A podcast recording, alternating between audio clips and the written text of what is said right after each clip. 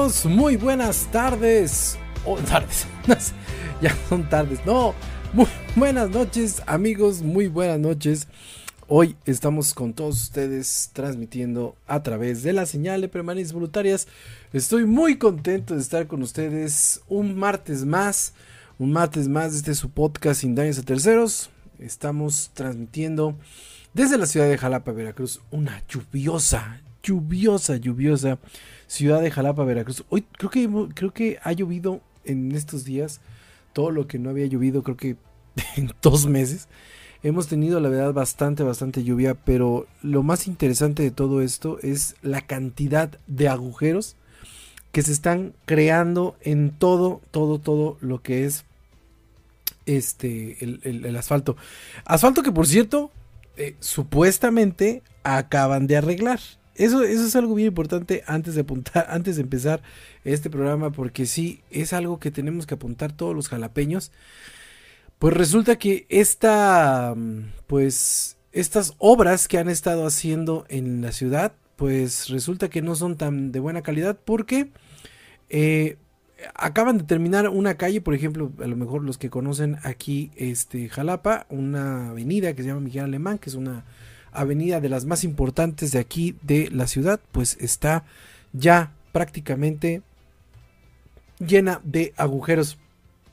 Y obviamente todo lo que ha venido sucediendo en la cuestión de eh, las lluvias y todo esto han levantado han levantado eh, el pavimento. Yo entiendo, entiendo eh, la parte en donde, pues sí, las lluvias nos están cayendo por todos lados y está viendo, pero bueno, yo creo que si existe algo de buen material, por lo menos, por lo menos, pues estarían en mejores condiciones. Pero bueno, eso es algo de lo que tenemos todos los jalapeños que vivir.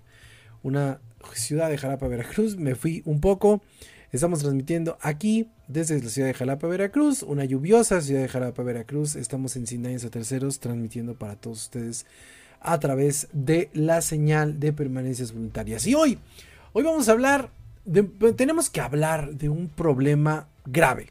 Un problema grave que si nosotros lo analizamos a profundidad es un tema que viene sucediendo desde hace muchísimos, muchísimos años, pero que obviamente eh, las, las situaciones, la globalización y todo este tipo de cosas que han estado sucediendo a lo largo y ancho de todo el mundo, pues han han hecho que la migración, la migración se convierta en un problema pues muy complicado, un problema que eh, ya se está convirtiendo en un problema incluso, incluso en un problema social, un problema que a todos los mexicanos eh, nos impacta tanto en lo económico como obviamente en la seguridad, obviamente en las cuestiones, en cuestiones más eh, profundas que lo que nosotros podemos, pensar. Hoy, por ejemplo, en las noticias, ah, cuando unos están hablando de crisis, eh, en, las noticias escuché que muchas personas están muy contentas con las personas migrantes, por ejemplo, con los haitianos en Tijuana.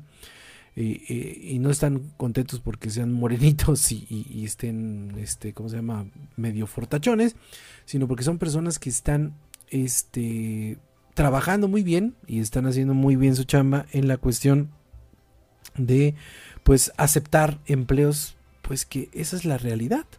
Esa es la realidad. Muchos muchos mexicanos pues a veces no quieren y también por ejemplo pasa mucho en Estados Unidos eh, en donde muchos mexicanos se van para allá y pues no quieren chambearle para allá por allá digo y, muchos pues la verdad están queriendo tener el chance de llegar, de, trabajar, llegan allá y pues bueno, pasan todo este tipo de situaciones. Hoy vamos a hablar de todo este tipo de puntos de la migración y todo este tipo de cosas. Mi nombre es Ede López, nos vemos todos los martes aquí en Sin Daños Estoy muy contento de estar aquí, ya vamos a llegar casi, casi a 200 episodios en verdad estoy muy contento. Son 13 años, 13 años que hemos estado aquí. Este año ha sido un poco flojo en las entrevistas. Decidí darme un, respiro porque la verdad ya era una cuestión que ya me estaba sobrepasando. Pero eh, el año que entra estoy... Eh, no, el año que entra no. De hecho, tengo una entrevista, vamos a tener una entrevista con un amigo de, este, de Colombia, que vamos a platicar con él acerca de las cuestiones de un proyecto que tiene él de terror. No es algo que tengamos que hablar aquí en Sin de Tercero, sobre todo en esas cuestiones de migración, pero se los quería yo compartir porque sí, va a estar muy, muy chingón ese programa, estoy completamente seguro. Y comenzamos, comenzamos con este programa de Sin de Terceros sobre la migración. Crisis migratoria, una bomba de tiempo.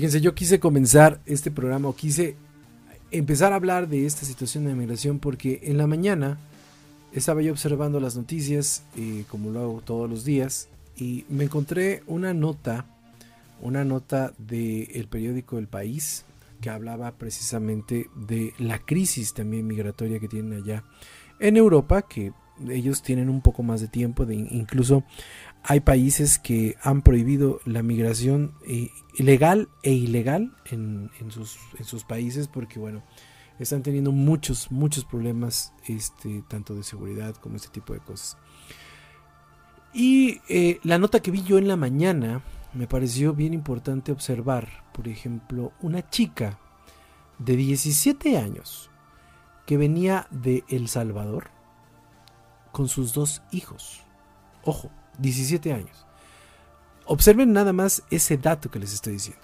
17 años, dos hijos, y ella se quiere trasladar a Estados Unidos eh, para poder llegar con su tío y su tía, que se habían ido antes allá, y que bueno, obviamente ella tenía que hacerlo. Traía dos, traía dos niños, un niño, un pequeñito de dos años y una pequeñita de brazos. No pude calcular la edad, pero me imagino pues que meses. Y me llamó mucho la atención porque ella no era la única que venía ahí, venían muchísimas personas en estas cuestiones, eh, en estos grupos que se hacen, estas caravanas migrantes que se están realizando en el país. Y que hoy en México desafortunadamente no podemos entregarles ninguna certidumbre de seguridad estábamos hablando, estaba yo platicando en la mañana con un este, amigo que es abogado y me decía, pues es que desafortunadamente eh, las personas en estado de migración están en un vacío legal, no pueden denunciar porque si denuncian un delito, pues corren el riesgo de ser deportados y tampoco pueden ponerse pues muy flamencos con el crimen organizado, pues porque pasa lo que pasa. Si a, los, locales nos pasa, imagínense pues qué más les puede pasar a alguien que no tiene nada que perder. Bueno, que tiene mucho que perder, perdón. Pero en la historia de la humanidad, yo, yo, sí me puse a investigar un poco y me di cuenta que siempre ha existido las explotaciones migratorias, de hecho desde que la especie humana existe. Pero también esta situación de desplazamiento ha sido, o la mayoría de las veces son para mejorar las condiciones de vida. Según eh, estuve, eh, eh, leí, por ejemplo, en, el, en, un, en un artículo de la Universidad de Zulia, de, en España, que se llama La migración, el contexto, impacto y desafío, una reflexión teórica. El autor comenta que muchas de las migraciones que inclusive ocurrieron en, la parte de la prehistoria, pues era precisamente para mejorar el estilo de vida. Era, había que considerar las perspectivas de cada una de las situaciones que iban pasando. El, el carácter que existía en la migración era simplemente un carácter de cambiar de un lugar a otro para saber qué podías, qué podías, qué podías hacer en esa zona, cómo podías eh, ayudar tú a cambiar el entorno, pero sobre todo eh, eh, ayudarte a entender como ser humano qué podías tú eh, llegar a hacer en ese nuevo lugar.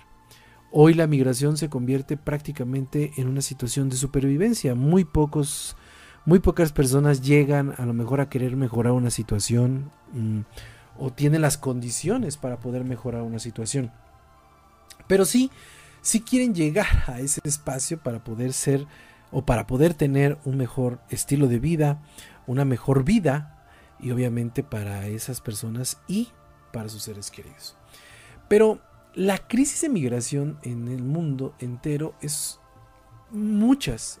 Ya no, ya no, ya antes eran pocas personas. Hoy familias enteras se ven obligadas a abandonar sus hogares. Y, y, esto, este tipo de situaciones en donde arriesgan todo, todo para escapar de conflictos políticos, incluso de conflictos personales, de desastres, eh, la pobreza. Por ejemplo, de desastres me pareció bien chistoso ahorita que estuve estuve este, viendo lo de sismo de, de, 1985, el 2017.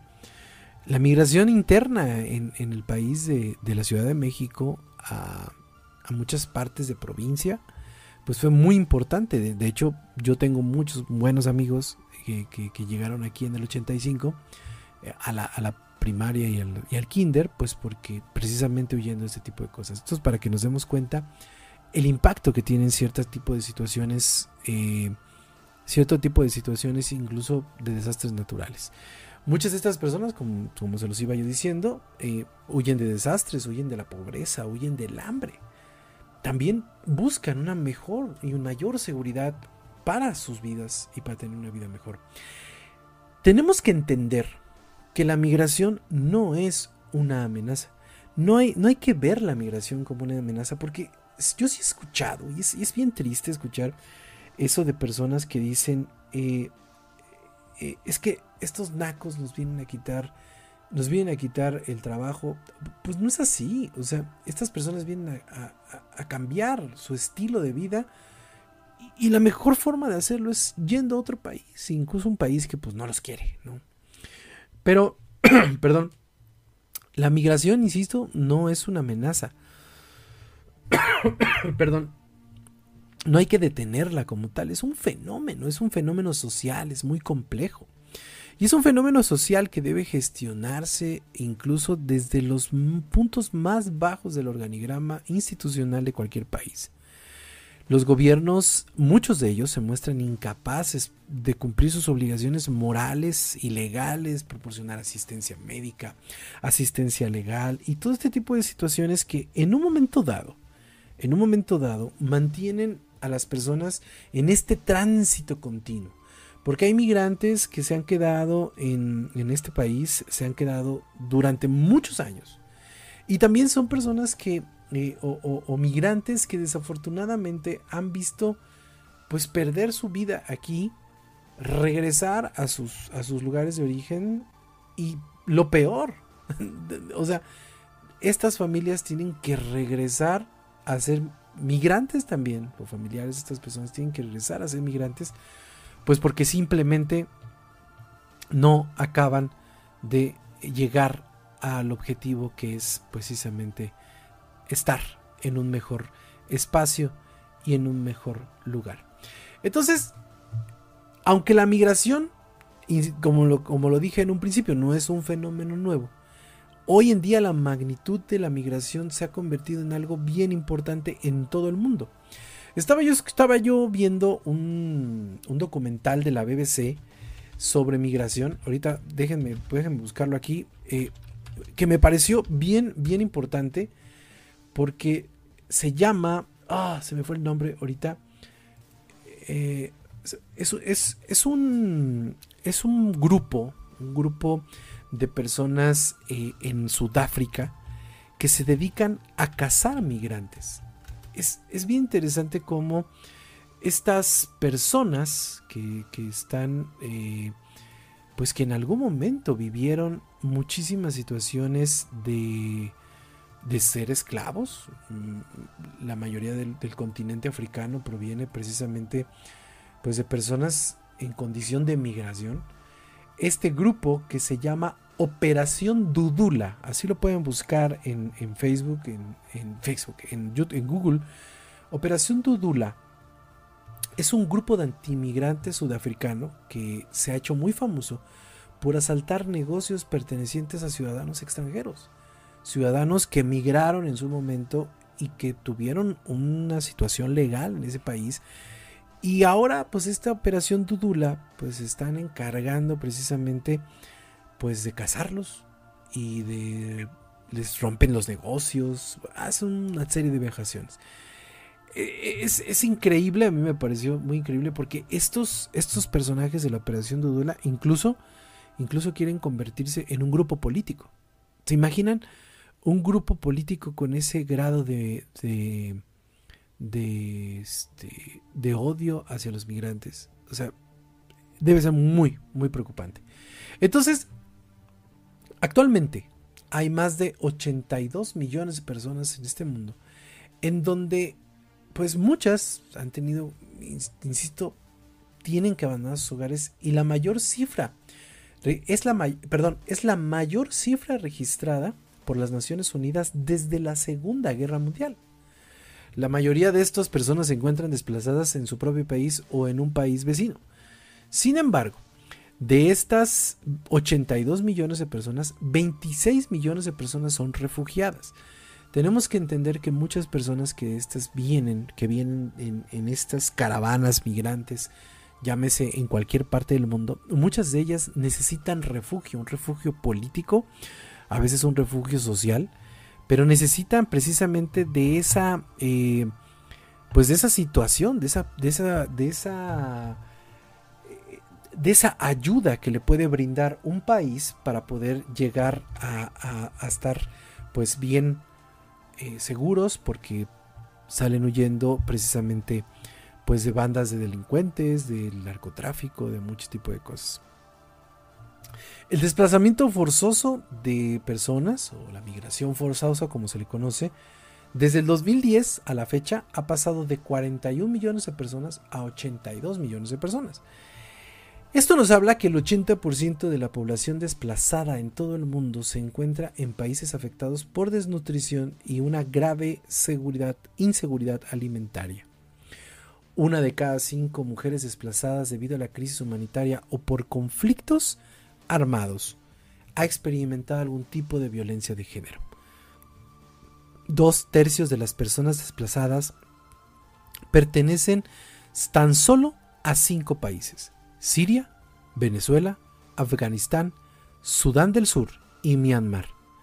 Tan solo en el conflicto sirio ha provocado 13.200.000 personas refugiadas que han solicitado asilo que han sido desplazadas de forma interna a otras partes del, país y esto equivale únicamente a un sexto de la, de la población mundial.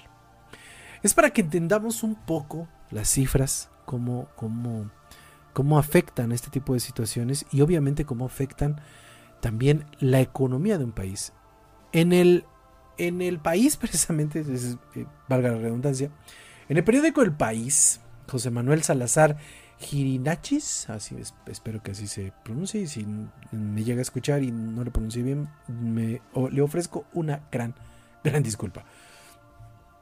Eh, desde, desde la CEPAL, la migración en América, en su artículo Migración en América Latina y el Caribe, el imperativo de los derechos y el desarrollo sostenible, el autor dice que la migración es un asunto de desarrollo y derechos que exige respuestas basadas en una mirada integral de desarrollo sostenible y la obligación de los estados de proteger la dignidad humana sin distinción de género, edad, origen, etnia o cualquier condición migratoria. Desde la Comisión Económica para América Latina, la CEPAL, se propone una mirada enmarcada a la gobernanza migratoria profundamente humana, que permitía a los países tomar decisiones apropiadas sin que afecten la dignidad de las personas migrantes, en donde se reconozcan sus contribuciones al desarrollo sostenible. Es muy interesante, por ejemplo, que observamos este tipo de declaraciones en, las situaciones que ocurren en diferentes escalas de la globalización de la migración. Y encontramos, por ejemplo, que nosotros los mexicanos mucho tiempo padecimos de que nuestras personas se fueran migrantes allá a los Estados Unidos y ahora nos convertimos... Y, se acuerdan que, que escuchábamos que las personas estas decían, y es que te va a agarrar la migra. Y había mucho temor porque agarraran la migra a las personas este, que, que, estaban por allá en los Estados Unidos de forma ilegal. Y hoy, en México, nos convertimos en esa migra. Esa migra que desafortunadamente muchas personas pues han huido. Muchas personas eh, eh, pensaban que México iba a ser o iba a entender este tipo de situaciones. Y pues resulta que no lo entendimos así y ahora en el gobierno de Andrés Manuel López Obrador pues nos hemos convertido literalmente en la migra de los Estados Unidos. Algo, algo que nos debe preocupar, sobre todo por ejemplo el incendio que ocurrió este, el año pasado. El año pasado con... Eh, no es cierto, el año pasado no fue, fue este año. En este año en donde, bueno, pues fallecieron en ese incendio en el centro de migrantes de Ciudad Juárez, donde pues murieron decenas de personas. México, México se ha convertido en un problema en donde, en un, se ha convertido en un problema para los migrantes, pero porque existe una gran diversidad de situaciones que están pasando en el país. Desde la falta de pertinencia legal hasta la inseguridad, hasta cómo incluso miembros del Instituto Nacional de Inmigración han utilizado a las personas eh, en, condición de migración, las han utilizado para, para ser parte del crimen organizado, para lucrar con ellos, porque muchos, mm, eh, muchos migrantes han denunciado que miembros del Instituto Nacional de Inmigración eh, les cobran, vamos a llamarlo así, un derecho de piso, en donde pues tienen ellos que pagar porque te carguen la maleta, porque te protejan a tu familia, porque te protejan a ti. Y eso estamos hablando de las personas que en teoría los tienen que cuidar. Entonces, el día de hoy, 26 de septiembre, México va a trasladar, o trasladó más bien, a 8.152 migrantes a distintas oficinas del Instituto Nacional de Migración de Chiapas, Tabasco y Veracruz. 8.152 personas que iban a ser trasladadas. Esta movilización de millones de migrantes, obviamente, que se habían aglomerado en las instituciones de la Comar, se utilizaron, ojo, ojo al dato, 189 autobuses de pasajeros, 79 furgonetas para trasladarlos únicamente desde Tuxtla Gutiérrez, Huixtla, San Cristóbal, Palenque, Chiapas, Villahermosa, Tabasco, Acayucan y todo esto únicamente para transportarlos a la zona donde tendrían que ser registrados. Apenas el lunes, no sé si ustedes vieron las noticias, estuvieron atentos a las noticias, si no, pues se los decimos aquí en Sin Daños a Terceros, apenas el lunes una nueva ola de migrantes anticipó un aumento del 30% de la atención diaria de solicitantes que hay ahí en Tapachula. México es uno de los países que está viviendo una nueva ola migrante y la semana pasada, por ejemplo, hubo la suspensión de 60 trenes de carga de Ferromex por la presencia de 4.000 migrantes sobre los carros.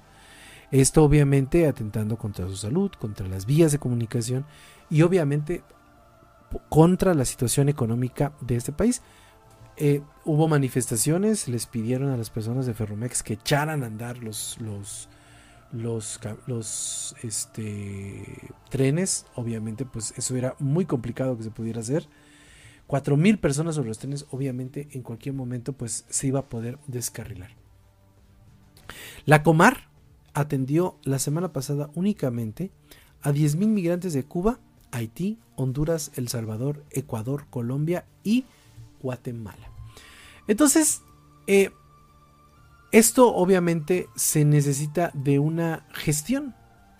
Y esta gestión de que se tiene que hacer eh, o, de esa, esta concientización que se tiene que hacer, pues prácticamente se lleva a cabo desde la Organización de las Naciones Unidas. Y, por si no lo saben, se los decimos aquí en Sin Daños a Terceros, el, en diciembre del 2000, la Asamblea General proclamó el Día Internacional del Migrante que se celebra cada 18 de diciembre. Ese mismo día, en 1990, la Asamblea había adoptado la Convención Internacional para la Protección de los Derechos de todos los trabajadores migratorios y sus familias. Ojo, acuérdense bien, 18 de diciembre de cada año se celebra el Día Internacional del Migrante. Este tipo de gestiones obviamente han ayudado a que pues los países puedan palear un poco ese tipo de situaciones de, de las cuestiones migrantes. Pero por ejemplo, en México, en México las crisis migratorias se han convertido prácticamente en un problema millonario.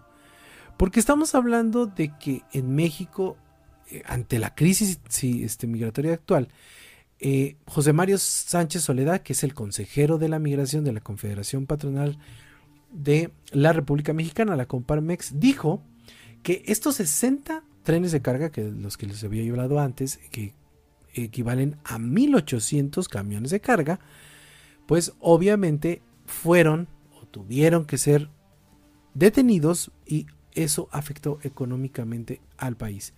En Ciudad Juárez, por ejemplo, lo dice esta persona, dice, hay entre 12.000 y 14.000 migrantes en situación de calle.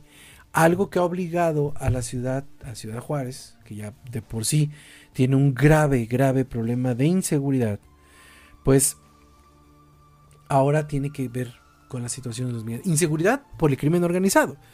Obviamente tienen que ver eh, de este tipo de situaciones también con la migración y pues entre 12.000 y 14.000 personas que están asentadas ahí en, condiciones de calle. Vaya, esta es una situación. De hecho, Ciudad Juárez, Ciudad Juárez ya se declaró en estado de emergencia. Eh, por ejemplo, eh, entre otros datos que fui encontrando, eh, todos estos camiones, que, todos estos trenes que se quedaron parados, obviamente tenían que abastecer a ciertos camiones allá en la zona de Estados Unidos y están perdiendo por cada momento que se encuentra parado ese tren, se están perdiendo 35 millones de dólares diarios. Obviamente los empresarios están pidiendo un diálogo entre el gobierno de México y el gobierno de los Estados Unidos para que la situación de los migrantes pueda cambiar radicalmente de un momento a otro. Advierten que de no resolverse la situación en México como en Estados Unidos puede tener graves consecuencias. Y estas graves consecuencias es que muchos países que están viendo a México eh, como una eh, como una fuente de empleos para esta situación del nearshoring, pues al no existir las condiciones necesarias, pues se van a llevar sus inversiones. Y eso pues no sería algo que los mexicanos podamos actuar de forma eh, muy, digamos, emocionados de este tipo de situaciones. El Foro Económico Mundial dice que el nearshoring es la relocalización de las operaciones un país, de un país cercano a otro. Y obviamente se está aprovechando esto para poder llegar. Si no existen las condiciones, si México, el principal socio comercial de Estados Unidos y que invierte entre ambas naciones, se invierte en 396 mil millones de dólares únicamente en el primer trimestre, pues estamos hablando que va a existir muchos, muchos problemas en esta situación. Pero, insisto, el problema migratorio es grave, porque de acuerdo a la Unidad Política Migratoria, Registro e Identidad de Personas de la Secretaría de Gobernación, dicen que de enero a julio de este año han ingresado al país de manera irregular 317.334 personas, de las cuales el, toda esta situación lo encabezan Venezuela, Honduras, Guatemala, Ecuador, Haití, Colombia y de otras nacionalidades sin especificar. Obviamente, esto también, este problema de la crisis migratoria se convierte también en un problema de seguridad para los Estados Unidos, porque se tiene, por ejemplo, en los atentados del 11 de septiembre, las personas que llegaron a eh, a este tipo de, ataques que hubo el 11 de septiembre allá en Estados Unidos, al parecer dos de ellas entraron de forma ilegal al país. La crisis, la crisis migratoria como tal, pues no es, no es, o sea, sí es algo peligroso, pero también tenemos que ver las partes positivas de, todas estas cosas, de toda esta situación de la migración. Y uno de los efectos positivos, según eh, eh, según la Oficina Regional para Centroamérica, Norteamérica y el Caribe de la ONU, dice que uno hay tres aspectos positivos o tres efectos positivos que tiene la migración. Uno es la parte sociocultural, la parte cívico-política y la parte económica. Porque describe en ese sentido cualquier actividad en donde las personas que puedan estar eh, necesitadas de algún empleo y que las mismas personas de la ciudad puedan tener eh, capacidad de poderlos contratar, aún estando en forma ilegal, pues adelante. Y por ejemplo, una de las contribuciones socioculturales de los migrantes en las comunidades ha sido el aumento de la diversidad alimentaria, por ejemplo, la creación de nueva música o logros deportivos. En este caso se habla, en esta página de la ONU, habla por ejemplo que un migrante hondureño abrió un restaurante aportando la cocina de su país al origen de la escena culinaria mexicana. Un migrante venezolano creó una orquesta en la República Dominicana para compartir su música con los jóvenes de la comunidad. En el 2019, Emanuel Iwe, un futbolista nigeriano de 18 años, firmó contrato con el Deportivo Saprissa, el club de fútbol costarricense, que es campeón del fútbol de allá de Costa Rica. Y así, y así muchas historias se van dando en esta situación de los migrantes. Según el informe de las migraciones en el mundo en el 2023, los migrantes potencian la innovación mundial de cuatro maneras. Ante la mayor concentración de migrantes en sectores económicos, estos tienen que ser más innovadores. Y a través de los patentes y empresarios se llega a tener una dinámica más exitosa acerca del uso de los recursos de una región. También la mayor contribución que ha sido es a la creación de empresas en comparación con las personas nativas. Ojo, es ahí donde yo comento, y lo comenté desde un principio, que en muchas ocasiones el migrante no es algo negativo. No, el migrante no, no debemos verlo como una persona completamente negativa, sino como alguien que a veces hace pues los que las personas de la región no quieren hacer. Y eso tenemos que entenderlo de esa forma. Y también, en muchas ocasiones, fomentan la inversión y el comercio. O sea, tenemos que estar muy atentos a todo este tipo de situaciones. La migración, la migración tiene problemas negativos y problemas positivos. Problemas, no, no, a ver, otra vez. Tiene problemas, hay cuestiones negativas y también situaciones positivas que nos pueden ayudar a tener mejor, una mejor idea de la migración. Tenemos que entender que México está tratando de hacer todo lo posible porque la crisis migratoria cambie en este país. Y algo que sí, por ejemplo, eh, y que es algo positivo que está pasando el día de hoy, México llegó a un acuerdo con Estados Unidos para deportar a migrantes de sus, ciudades fronterizas a sus países de origen y así tomar varias medidas para disuadir a los migrantes que no regresen a la región o bien que no aumenten los cruces en los cruces fronterizos que están existiendo. Los sectores que están más transitados de México Estados Unidos son del Río, El Paso, el Río Grande Valley y Tucson. Y cada, en cada una de estas situaciones hubo enfrentamientos hasta de mil personas, perdón, mil, mil enfrentamientos en las últimas 24 horas, según el Eagle Pass Diary, que es un diario de ahí, de Texas.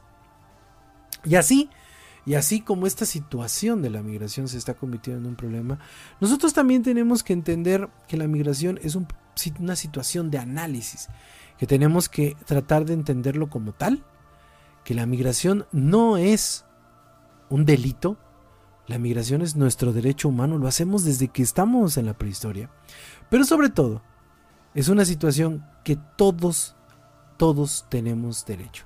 Y si las fronteras se inventaron para poder dividir los países, no hagamos que nuestras ideas no se paren de la idea de tener un migrante cerca. Sí, entendemos la parte en donde a lo, mejor no todos los migrantes son buenos, existen muchos migrantes que llegan a delinquir, pero no podemos meter a todos en una sola bolsa. Tenemos que tratar de entender el fenómeno de la migración como eso, como un fenómeno social que día a día nos enseña a todos los mexicanos nuestra realidad, hacia dónde vamos y qué es lo que debemos cambiar para que ellos puedan sentirse como en su casa. Nos vemos el próximo martes aquí en Sin Daños de Terceros. Me encuentro y me encontré muy contento de estar en este programa. Me gustó mucho estar investigando sobre este tema porque la verdad yo sí veo con mucha preocupación esta situación de la migración. Nos vemos el día de mañana con mi querido Doug Olivares aquí en Sin Daños a Terceros a través de el programa Sin Nombre. También nos vemos el día viernes en la resumida de, permanencias voluntarias, nuestro resumen de noticias de toda la semana de el 26, espérense ahorita porque te perdí el calendario aquí, del 25, perdón, del 25 de septiembre al 29 de septiembre del el 2023.